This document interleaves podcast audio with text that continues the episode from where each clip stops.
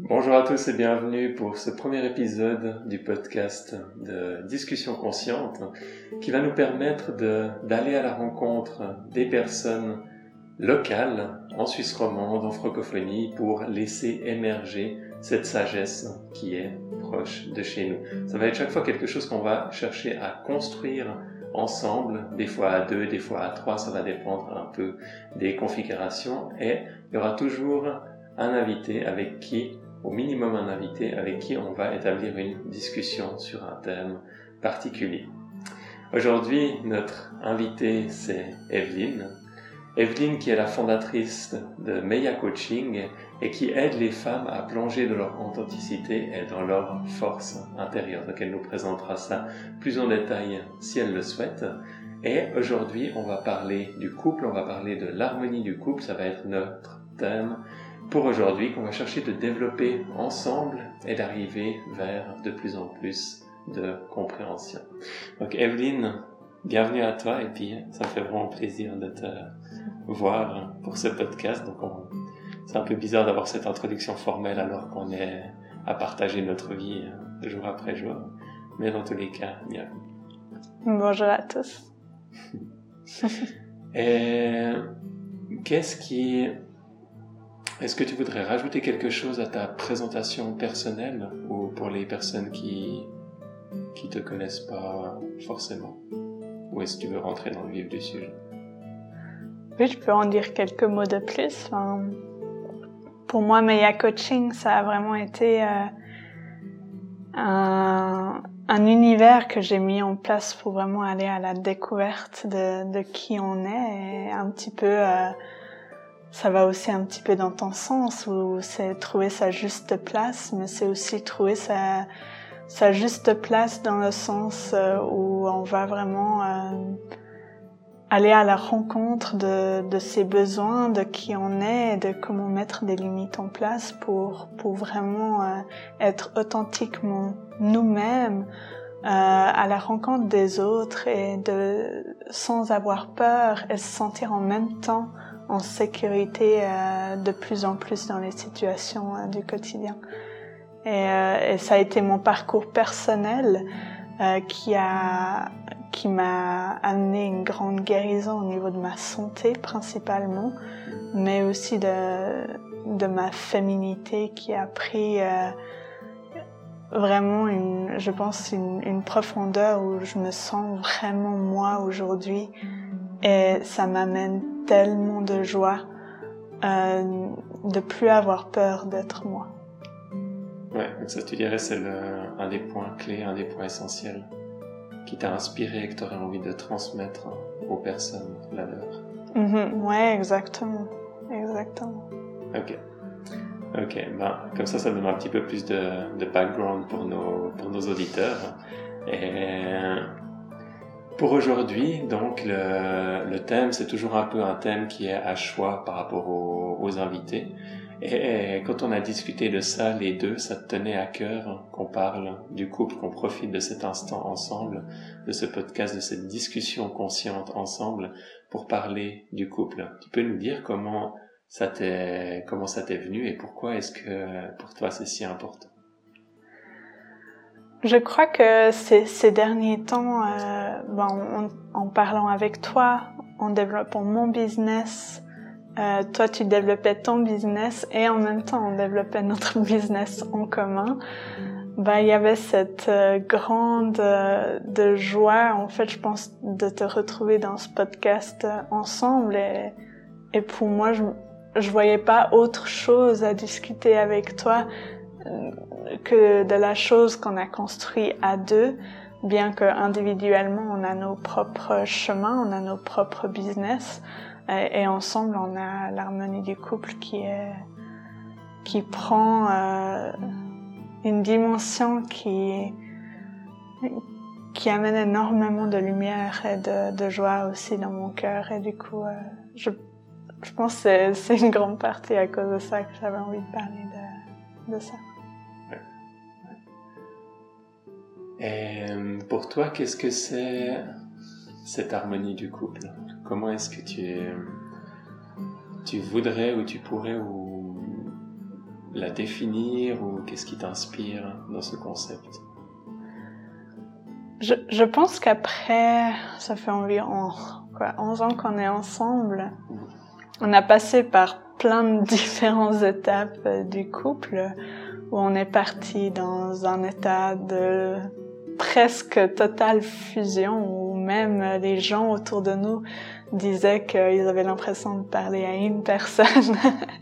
Et puis la première fois que j'avais entendu quelqu'un nous dire ça, ça m'avait un peu secoué dans le sens que, que je voyais beaucoup de vérité là-dedans et que c'était, je pense, pas très harmonieux. Au début, ben, il y a cette fusion, il y a cette lune de miel, cet amour, euh, mais à long terme, je voyais à quel point ça allait nous handicaper dans le sens de pas vraiment pleinement être nous-mêmes. Et euh, puis après, on est parti un peu dans un opposé où euh, on, s'est rebellé un peu les deux. on a eu tellement cette opposition de bah moi j'ai envie d'être moi, bah moi j'ai envie d'être moi, qu'on est parti dans la direction opposée sans, en trouvant parfois ce qu'on pensait être un juste milieu, mais en fait c'est soit toi, soit moi qui s'imposait des choses, et euh, et ensuite euh, bah ça, ça nous convenait pas non plus, on était trop opposés, on n'était pas à la recherche de de ce que l'autre moi et toi, on pouvait forger ensemble. Et je pense que la raison de ça, c'était surtout parce que les deux, on, on se connaissait pas soi-même et qu'on n'était pas allé à la rencontre de soi euh, pour connaître ce qu'on aime, connaître ce qu'on a besoin, connaître ce qui nous fait plaisir, connaître son langage de l'amour et, et, comment on peut l'expliquer à l'autre pour que l'autre nous rencontre euh, avec qui on est de notre authenticité.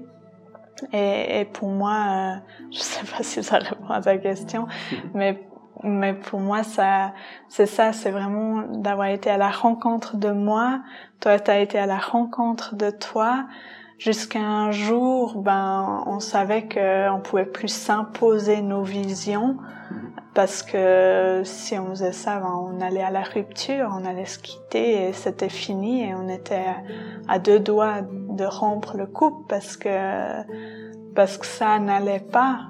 On, on, voulait trop s'imposer les choses et c'était pas moi le problème ou toi le problème. On avait 100% notre responsabilité de chacun de notre côté. Et puis euh, ça a été de justement de trouver ce terrain commun. Et c'est là où l'harmonie du couple, pour moi, est réellement parce que moi, je me suis trouvée, tu t'es trouvée, et du coup, on a notre joie et notre euh, seul et ensemble, on a notre terrain commun qui fait que le couple a cette cette harmonie qui peut vraiment être présent euh, parce qu'il y a, y a beaucoup d'espace.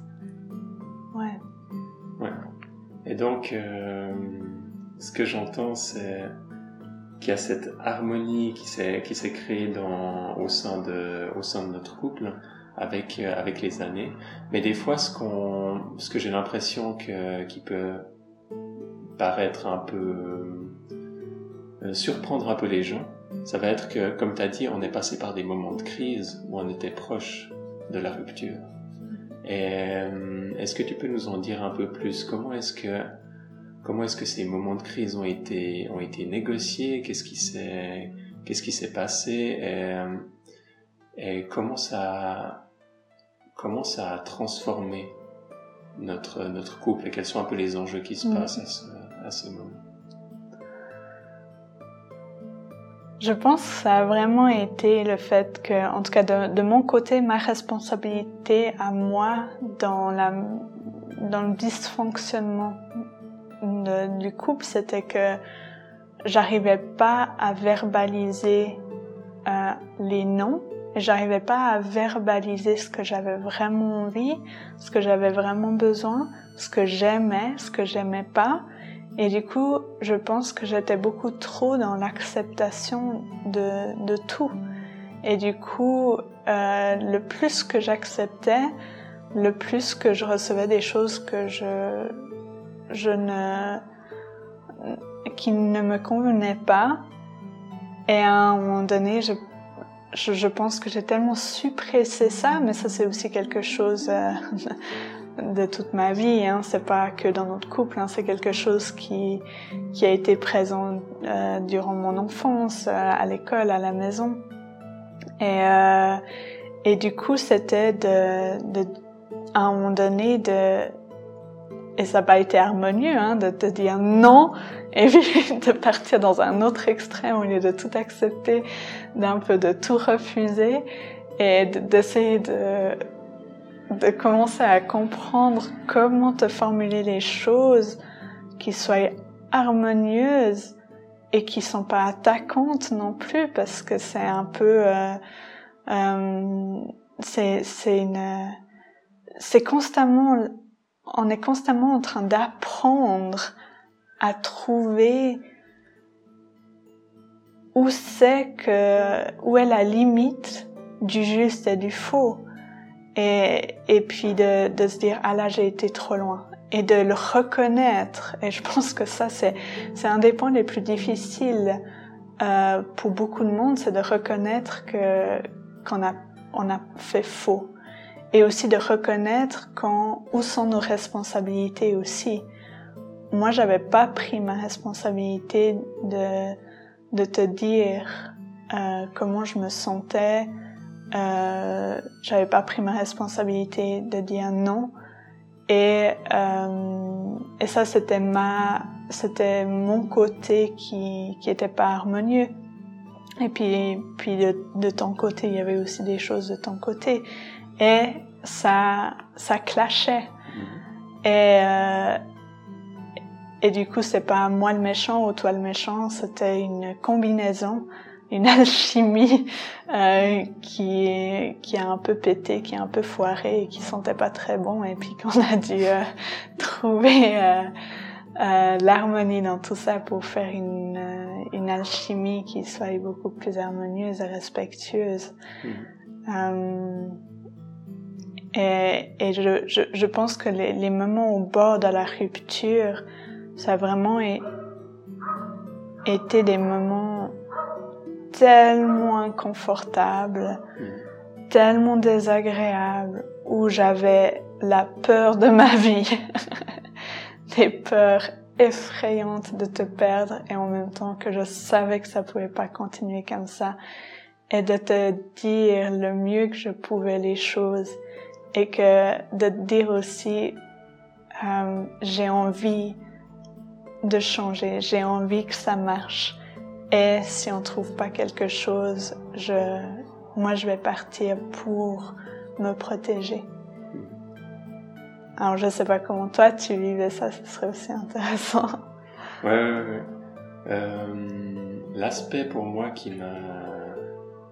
me marque au-delà de d'autres choses que je veux partager après, c'est ce côté que ces, moments de, crise, au moment où le, les tensions deviennent quelque part les plus intenses, ou sont devenues les plus intenses dans notre couple, et qu'on a eu vraiment ce moment de, réflexion profonde qui remet en cause pourquoi on est dans le couple et qui nous fait vraiment aller au fond de, au fond des choses, c'est que après, à chaque fois, après chacune de ces crises, euh, j'en suis ressorti avec plus de clarté sur pourquoi je voulais continuer dans ce couple.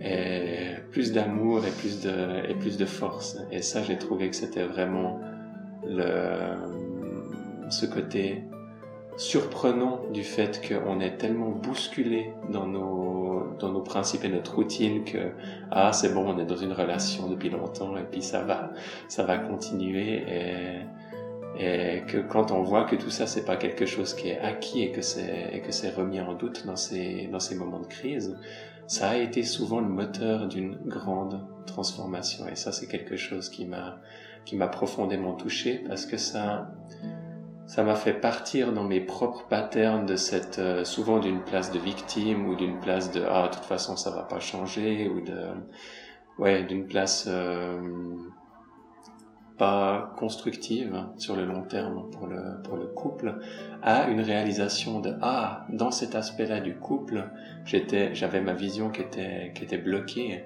et qui a pu être transformée ensuite par ce moment de de crise. Alors ça ne veut pas dire qu'il y a toujours besoin d'un moment de crise pour ça, mais ça a été en général des moments qui ont été vraiment très forts dans les transformations et ces transformations ont été ont été un peu radicales, elles ont été assez assez rapides, assez assez fortes mm. dans ce dans ces ces cas de figure.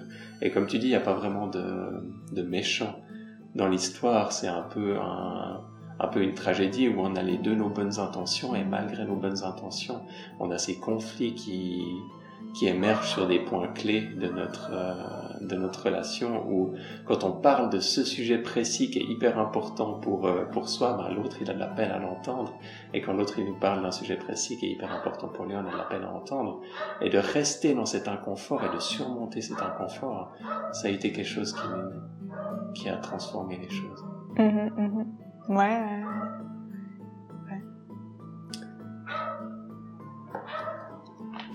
Ouais, j'avais aussi cette impression que à chaque un peu explosion, c'est un peu comme toucher le fond de la piscine pour euh, pour remonter comme une fusée à la surface où l'amour devenait de à chaque fois plus profond mais plus profond, pas d'une manière où on était encore plus attachés l'un à l'autre. C'est plus un amour où on se respectait tellement l'un et l'autre que qu'on va de plus en plus vers ce détachement. Ou bien sûr qu'on n'y est pas encore, hein, sinon je pense qu'on serait des Bouddhas, mais mais dans le sens que que que qu'il y a souvent eu ce moment où on se redonnait vraiment notre liberté d'être. Et je pense dans les dernières crises euh, qu'il y, a eu, ça a vraiment été de d'aller vers cette acceptation de l'autre, même si il y a des choses qui nous parlent pas totalement, c'est ok. On l'accepte même pour ces choses-là qui qui sont pas trop notre dada ou ben, c'est pas trop notre truc, mais c'est ok, on trouve un moyen pour pour justement trouver ce terrain d'entente, mais il y a encore des parties qui, qui restent en dehors de ce terrain d'entente, qui nous fait nous individuellement pour qu'on puisse se rencontrer pleinement l'un et l'autre. Et il y a des, des activités ou des choses qui, qui peuvent justement, ok, euh, je peux pas le faire avec euh, mon copain, mon mari, mon partenaire, euh, mais je peux aller le faire avec une copine, me remplir euh, le réservoir de, de, de cette activité et puis après pouvoir pleinement être avec toi sur ce terrain d'entente et de trouver d'autres solutions pour remplir mes autres réservoirs de choses que toi c'est pas forcément peut-être ce que toi tu as envie de faire. Mm. Et en même temps, il y a eu des fois où on fait l'effort de quand même le faire parce que on voit dans les yeux de l'autre, waouh, ça lui, il a les yeux qui pétillent quand je fais euh, cette euh, un peu cette exception mmh. de d'aller sur son terrain qui est propre à lui, qui est pas vraiment notre terrain commun, mais euh, on, on, vient euh, comme faire des exceptions parce qu'on sait que lui, ça lui remplit son réservoir d'amour, ça lui remplit son réservoir de joie intérieure et de pétillance et d'enthousiasme. Ouais. Et par rapport à ça, une grande question qui a été pour moi au cœur de, notre couple, des enseignements qu'on donne, des études qu'on a fait, et qui est pas si évidente que ça à, à aborder, c'est euh, c'est cette question de prendre en compte les besoins de l'autre et jusqu'où est-ce qu'on va en avant? Est-ce que des fois on se pousse trop? Est-ce que des fois on se pousse pas assez?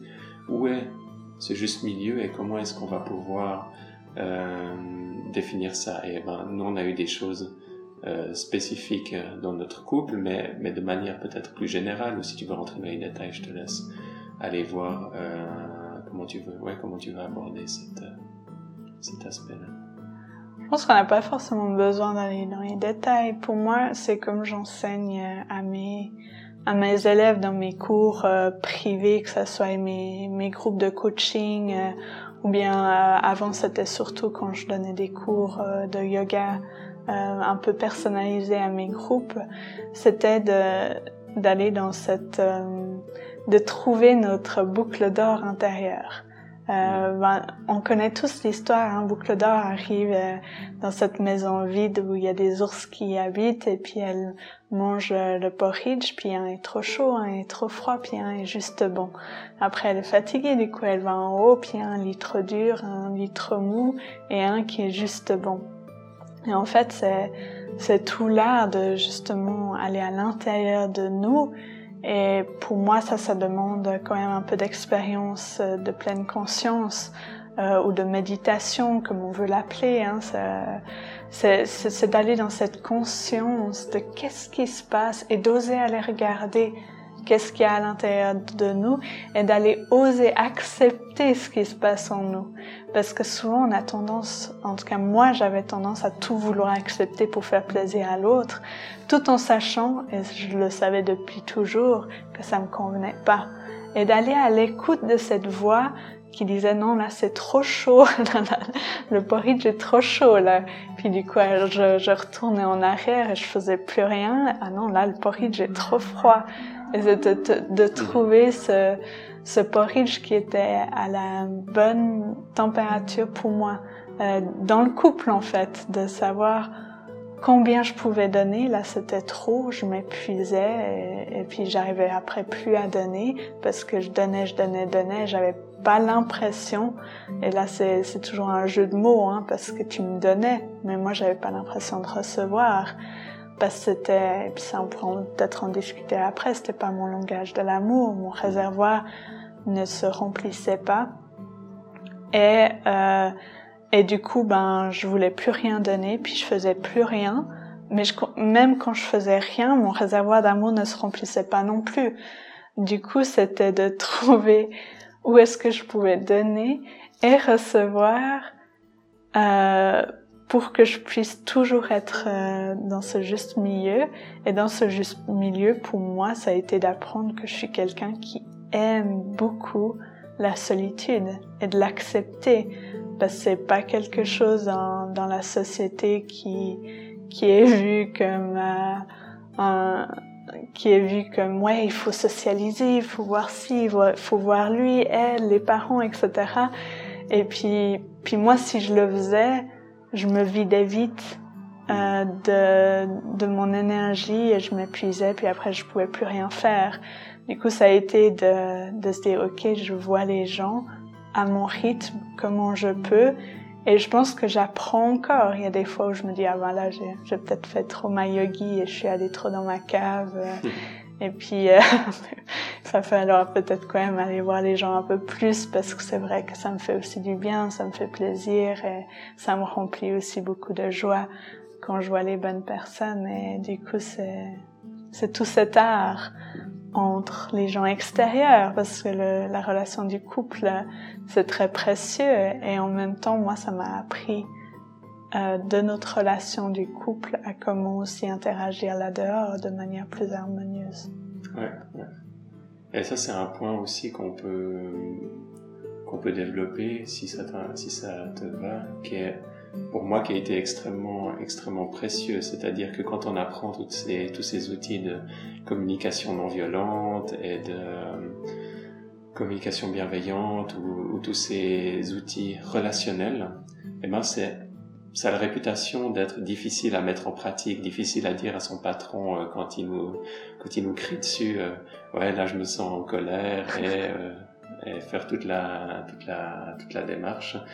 Tandis que au sein du couple, pour typiquement pour nous, ça a été vraiment un peu comme un, un terrain d'entraînement où on a pu, même s'il y a eu ces difficultés, que ça n'a pas toujours été été facile, ça a été un peu comme un terrain d'entraînement où une fois qu'on a commencé à maîtriser les choses au sein du couple, on a commencé à les appliquer presque naturellement avec d'autres personnes avec qui on, euh, se sentait peut-être moins confortable d'appliquer ces, outils. Je sais pas si c'est quelque chose, toi, qui t'a aussi marqué. Mm. Ouais, ouais, énormément. Et c'était aussi, si on revient dans la communication non violente ou bienveillante, euh, ça a été euh, plus d'utiliser justement euh, ce côté de la communication bienveillante, c'était c'est de euh, au lieu de dire ah, là je suis fâchée, j'aurais besoin de ça, est-ce que c'est possible, c'est plutôt d'aller reconnaître l'émotion de l'autre parce que le plus tu travailles sur tes émotions, le plus tu les reconnais, le plus tu commences à être encore plus sensible et à savoir presque toujours que c'est jamais 100%, hein, même dans la, vieille, la voyance, hein, c'est jamais 100%, mais dans cette sensibilité, tu commences à reconnaître l'émotion de l'autre, parce que tu commences à vraiment euh, rentrer dans cette sorte de d'état où les émotions, euh, il n'y a plus trop de secrets, euh, bien qu'il y en a encore, hein, parce que le travail est, est quasi infini, mais quand tu es avec l'autre et que tu vois son, son, ou tu ressens son énergie, son émotion, tu peux lui, dire dans cette communication bienveillante, ah ben je vois que tu as l'air frustré, est-ce que c'est juste Et puis, ouais, je suis frustré, blablabla. Bla, bla. C'est dire, euh, euh, est-ce que tu veux m'en parler ou, ou parce que je vois que c'est pas facile pour toi et puis de pas aller dans tout de suite dans moi aussi je le vis mal, etc.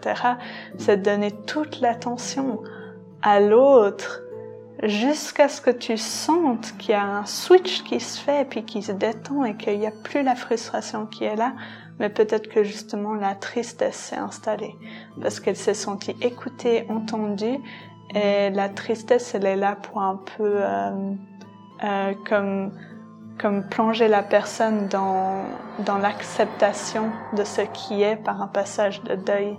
Et du coup, euh, c'est de, dans ce moment-là où tu arrives à, à, attraper la personne dans cet état-là, se dire, tu sais, est-ce que tu es OK euh, que je te dise aussi qu'est-ce qui se passe en moi? Et puis, si la personne dit non, tu rentres pas en, en action et tu dis pas, et du coup, tu rentres à la maison et c'est toi qui dois faire le travail sur toi-même. Et de ne pas imposer les choses sur les autres, de pas euh, dire que c'est sa responsabilité. Nous, on a nos responsabilités à nous de nos actions.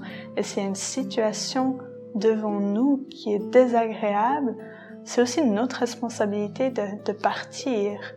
Et je me rappellerai toujours, et ça c'était avant tout ça, que j'étais dans un travail avec une chef qui était assez euh, un peu une matrone quoi qui, qui voulait toujours tout contrôler à tout moment et ça, ça mettait une pression dans toute l'équipe qui était forte.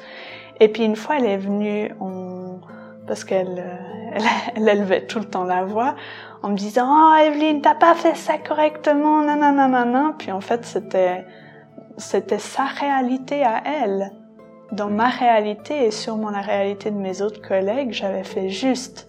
Dans, dans sa réalité, c'était faux. Alors je lui ai dit, vous avez raison. Et ça l'a tellement déstabilisée parce qu'elle avait tellement l'habitude qu'on lui, on lui rentre dedans, qu'on n'accepte pas ses critiques, ses jugements, qu'elle s'est calmée, elle savait plus quoi me dire, elle, elle s'est et puis après, elle a réessayé, puis j'ai dit oui, j'entends. Et je, je, disais rien d'autre. J'essayais vraiment de respirer dans mon cœur et de rien prendre personnellement parce qu'il y avait rien de personnel. C'était une femme fâchée, en souffrance totale, hein, et du coup, elle, elle essayé de, de projeter ça sur tout le monde. Et du coup, de juste dire j'entends, vous avez raison. Elle s'est calmée elle m'a demandé pourquoi vous avez fait ça comme ça Et du coup, tout d'un coup, j'avais l'espace pour parler. Je lui ai dit, elle me fait, ah ben tiens, ouais, c'est une possibilité, c'est vrai. Elle est repartie et depuis ce jour-là, elle m'avait plus du tout embêtée. Ce qui est intéressant dans, dans ce que tu partages, c'est que il y a cette apparente simplicité dans la communication non violente quand tout le monde un peu apprend les, principes, les différentes étapes et puis qui a l'air vraiment simple en apparence justement, et que le passage à la pratique, comme on t'entend parler ici dans ce, dans ce cas de figure et toutes les subtilités que tu as, as partagées, on a fait euh, que toucher vraiment le, le sujet parce qu'il y a encore beaucoup, beaucoup d'autres choses qui peuvent, qui peuvent être dites sur ce sujet. Mais on a vite l'impression qu'on qu'on a saisi ce que c'était la communication non violente et c'est le passage à la pratique qui coince pour beaucoup de monde, mm. où on entend beaucoup de personnes là-dehors qui disent Ah ouais, je, je, fais de la communication non violente, ou j'ai lu ce livre de communication non violente, et on n'entend pas cette communication, cette qualité de communication dans leurs paroles.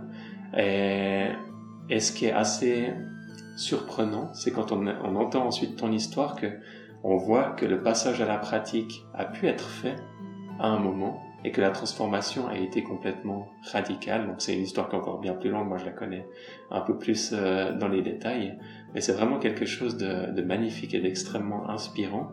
Et pour essayer un peu de, rassurer les gens qui ont été confrontés à, euh, cet outil et qui ont pu avoir des difficultés dans, l'application, que c'est quelque chose qui, se travaille, qui demande du temps et que on trébuche pas mal de fois avant d'avoir nos, premiers succès. Je sais pas si tu voudrais rajouter quelque chose par rapport à ça. Ouais, c'est quelque chose qui à nouveau se se peaufine. C'est moi qui aime bien la, peinture. C'est comme une peinture. Au tout début, quand on commence la peinture, c'est extrêmement difficile de, peindre exactement ce qu'on perçoit dans la tête ou de reproduire une image qu'on aime beaucoup ou de, de peindre quelqu'un ou une activité ou la nature qu'on voit devant nous. Si on n'a pas beaucoup d'expérience, ça demande de la maturité, ça demande euh, de l'entraînement et ça demande surtout de la patience.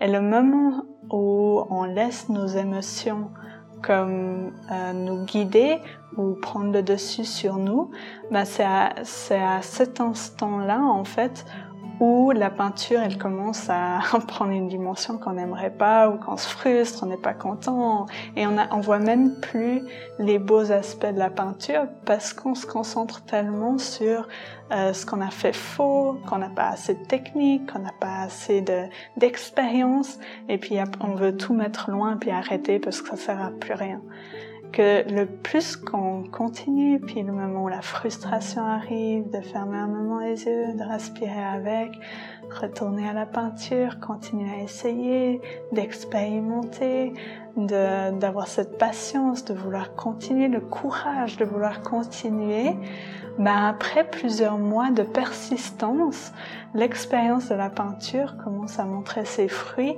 et tout d'un coup les détails commencent à naître et puis euh, il y a vraiment comme une euh, une naissance de la de la technique qui commence à apparaître.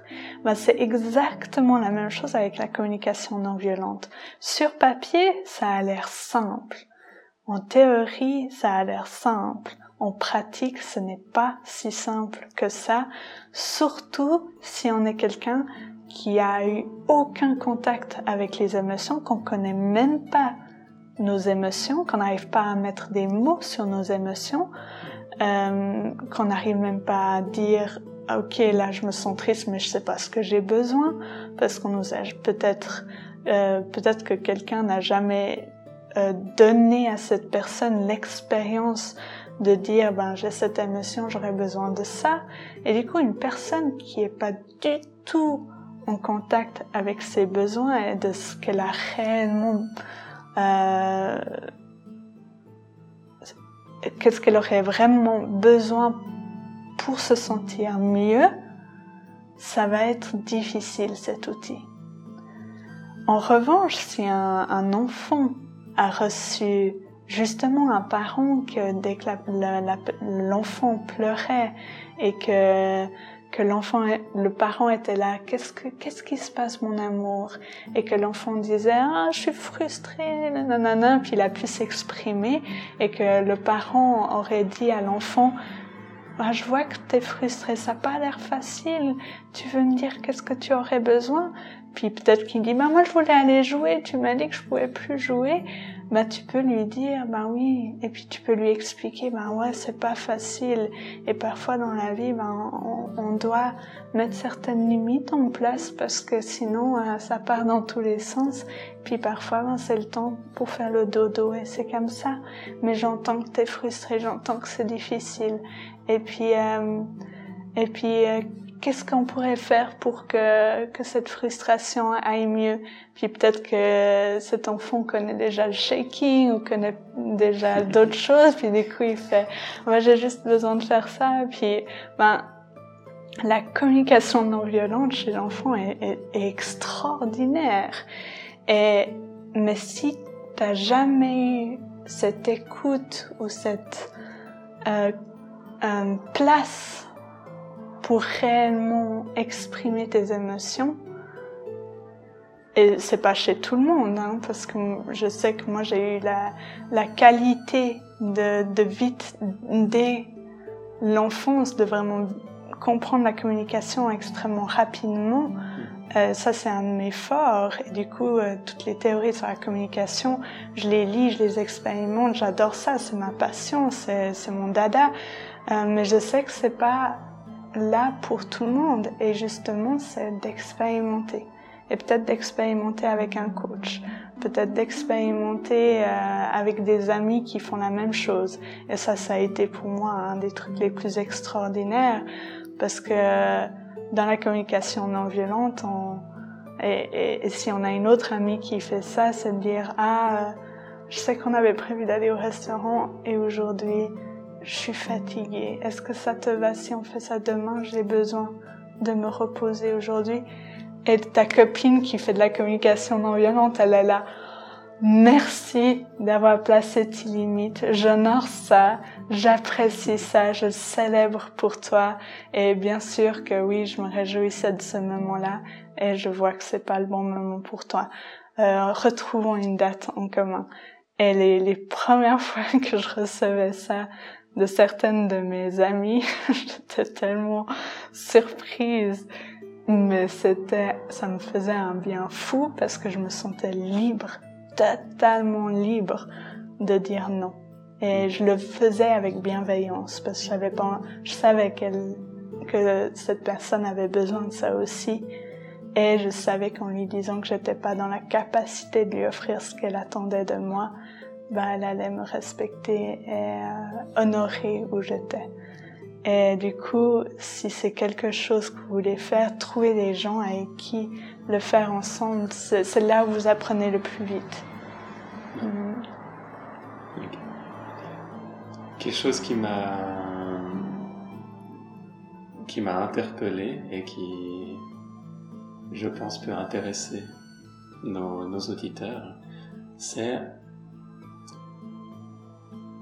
cette idée de euh, développer cette communication avec le coaching, comme tu l'as comme tu l'as présenté, il y a cette euh, différence entre le coach et le thérapeute.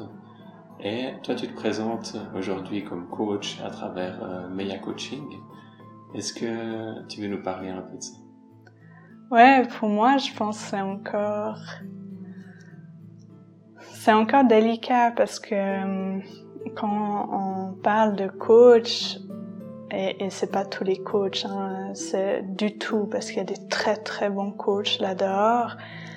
J'ai remarqué qu'avec les gens qui connaissaient pas vraiment quel était ce métier qui est en fusion totale en ce moment et qui, fait, qui est en train de prendre une ampleur folle là dehors, les gens ils, ils savent pas vraiment ce que c'est coach ils, savent ce que c'est un coach sportif, qui sont là, allez vas-y, euh, soulève ce poids, tu peux y arriver. Et euh, alors un coach de vie, c'est un peu la même chose, sauf que moi, je, je me retrouve pas dans pousser les gens dans un extrême. Euh, je suis plus dans ce juste milieu en thérapeute et coach où j'ai envie de suivre le rythme des gens. Et je sais qu'il y a aussi plein d'autres coachs qui font comme moi. Hein. Je généralise peut-être un peu. Euh, Mais pour moi, c'est de trouver, ok, jusqu'à où il est capable d'aller, tout en le responsabilisant de suivre son rythme à lui et de pas euh, le pousser. Et je pense que ça, j'ai appris avec avec ma propre expérience d'avoir été coachée et d'avoir été poussée dans des extrêmes qui étaient trop loin par rapport à mes limites, de pas me sentir vraiment compris dans ce que j'exprimais et pas vraiment compris non plus dans mes traumas, pas vraiment compris dans dans mes limites que j'essayais de mettre en place, bien que cette coach elle est excellente, je pense que que le, le seul, je pense, un mismatch, euh, c'était que qu'elle avait jamais expérimenté certaines choses que j'essayais de lui dire. Et du coup, c'est, je lui en veux pas. C'était très difficile pour elle, du coup, de comprendre ce que je disais. Et elle, dans sa vision du monde et dans sa vision du coaching, ben, elle voulait me pousser parce qu'elle voulait me voir briller. C'était plein de belles intentions. C'était extrêmement magique. Et c'était beaucoup trop pour moi. Et du coup, je suis vite repartie dans un, dans un extrême où j'étais à nouveau fermée. Et du coup, c'est là où j'ai compris et j'ai trouvé une deuxième coach, justement, qui est coach thérapeute, euh, qui a vécu beaucoup des, de choses similaires à moi. Et puis pour vous là-dehors, c'est si vous cherchez un coach ou un thérapeute, essayez de trouver quelqu'un qui a des, des expériences similaires à vous, parce que c'est les meilleurs coachs qui, que vous puissiez avoir, parce que c'est eux qui, qui ont déjà fait ce chemin de guérison, qui ont déjà fait ce chemin de compréhension, qui pourra euh, mieux vous aider, bien que même si on a des choses similaires, le chemin est différent. Et c'est de, de de d'être avec la personne et de la coacher et de l'amener à trouver sa propre manière de guérir et d'avancer. Et pour moi, ça, dans mon coaching, je pense que c'est un élément central et que à mes tout débuts, j'ai, j'ai fait des erreurs justement parce que euh, j'essayais de trouver comment je voulais faire les choses. Et c'est vrai que je, je me suis trompée par moments à avoir poussé les gens un peu trop loin. Et j'ai appris de ça et c'est la même chose dans tout métier, hein, on apprend et on avance. Euh, c'est de savoir, ok, comment je peux accompagner cette personne du mieux que je peux à elle trouver son chemin, trouver ses outils qui marchent pour elle pour pouvoir avancer.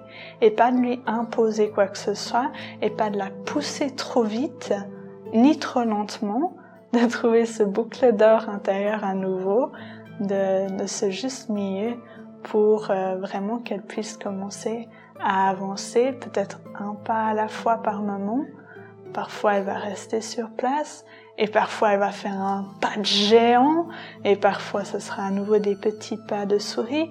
Et de, savoir que c'est pas euh, la vie n'est pas une courbe plate il y aura toujours des hauts et des bas et heureusement parce que comme ça on peut apprendre de nos conneries apprendre des moments de joie intense et euh, d'avancer à reconnaître et à, commencer à avoir une courbe qui fait moins des extrêmes hauts et des extrêmes bas, mais de trouver quelque chose de bien plus harmonieux et où on est beaucoup plus en contrôle. Et je pense que c'est où moi je me trouve dans ma forme de, coaching ou forme de thérapie. Euh, euh, ouais, c'est là où, je me sens en tout cas euh, en harmonie avec moi-même. Et en plus de ce coaching qui a un aspect thérapeutique, il y a aussi des enseignements que tu proposes, notamment dans le, dans le cadre du couple, dans le cadre des, des cours qu'on offre ensemble. Dans le cadre de l'harmonie du couple, il y a eu ce cours en ligne qui a été créé et il y a maintenant ces stages qui sont, qui sont disponibles. Euh, qu'est-ce que tu dirais? Quelle est la différence avec cette casquette de plutôt côté prof, côté enseignant par rapport au coaching et à la thérapie? Je crois que pour moi, il n'y a pas une si grande différence parce que dans mon, ma, en tout cas dans ma forme de coaching et aussi euh, la coach qui me, qui me coach encore et, et ça je le dis euh, très librement, euh, ouvertement parce que je pense que c'est nécessaire même quand on est une, une businesswoman ou quelqu'un qui a une entreprise qui grandit de continuellement avoir quelqu'un qui est là derrière soi à, à, de temps à autre pouvoir nous aider euh, quand il y a des choses qui coincent. Euh,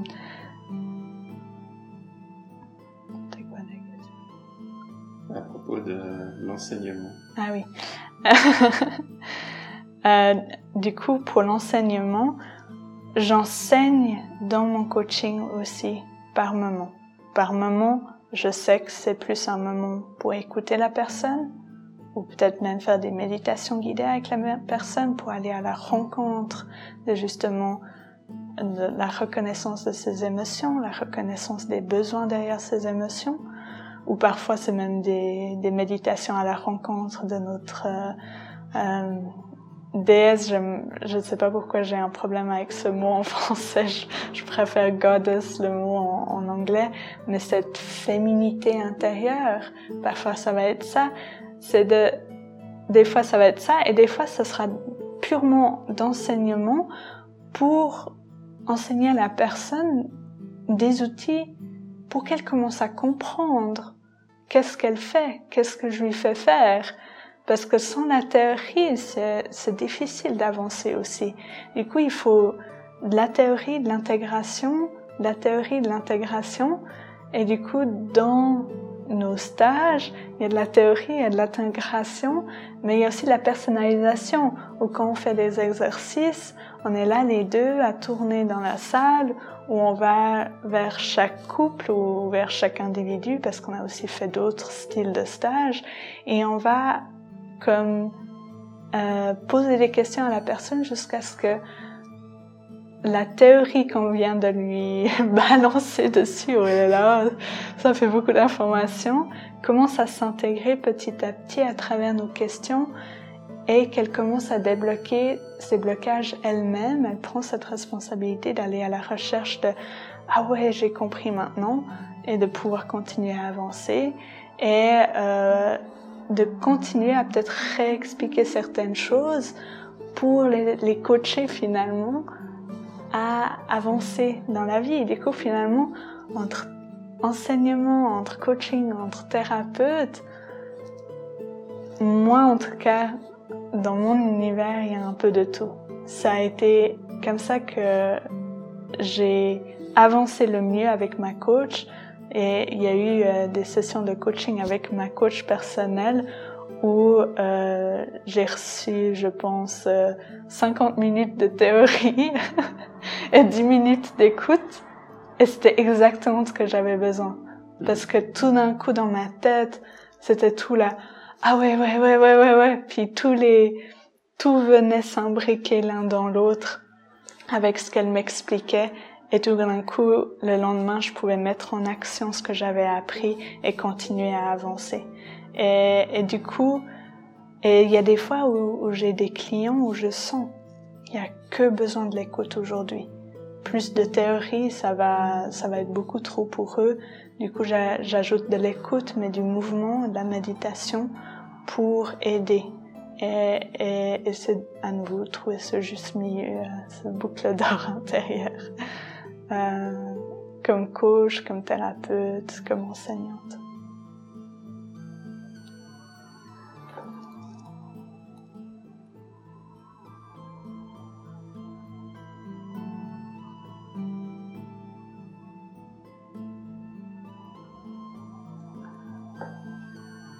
Par rapport à cette, euh, à cette discussion, est-ce que tu as encore quelque chose que tu as envie de partager aux couples ou aux personnes qui nous, qui nous écoutent?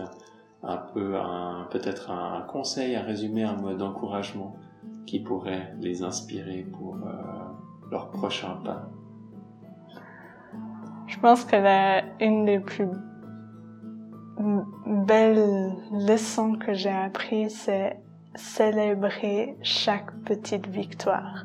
Le plus que vous célébrez chaque petite victoire, le plus qu'on met moins d'intention sur nos défaites et le, plus qu'on peut avancer. Bien sûr qu'il faut reconnaître aussi nos défaites pour apprendre à avancer, hum, et en même temps dans notre éducation et dans dans dans tout ce qu'on a un peu appris aussi à l'école, c'est de toujours avancer, toujours progresser, toujours s'améliorer et oublier un tout petit peu cette célébration de la vie, de célébrer quand on a fait quelque chose de bien. En tout cas, ça, ça a été mon expérience dans mon éducation à l'école. Et du coup, je, je connaissais pas cette célébration quand je faisais quelque chose de bien.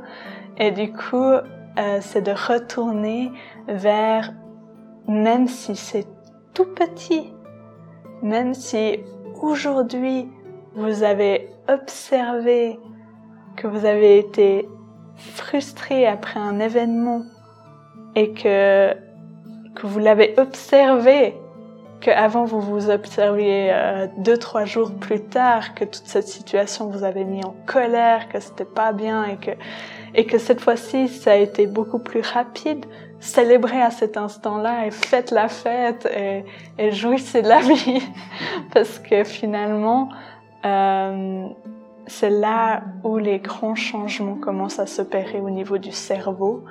Euh, et ça c'est aussi quelque chose que j'adore, c'est ce mélange en spiritualité et physique, euh, science, euh, au niveau du cerveau et, les liens qu'on peut faire.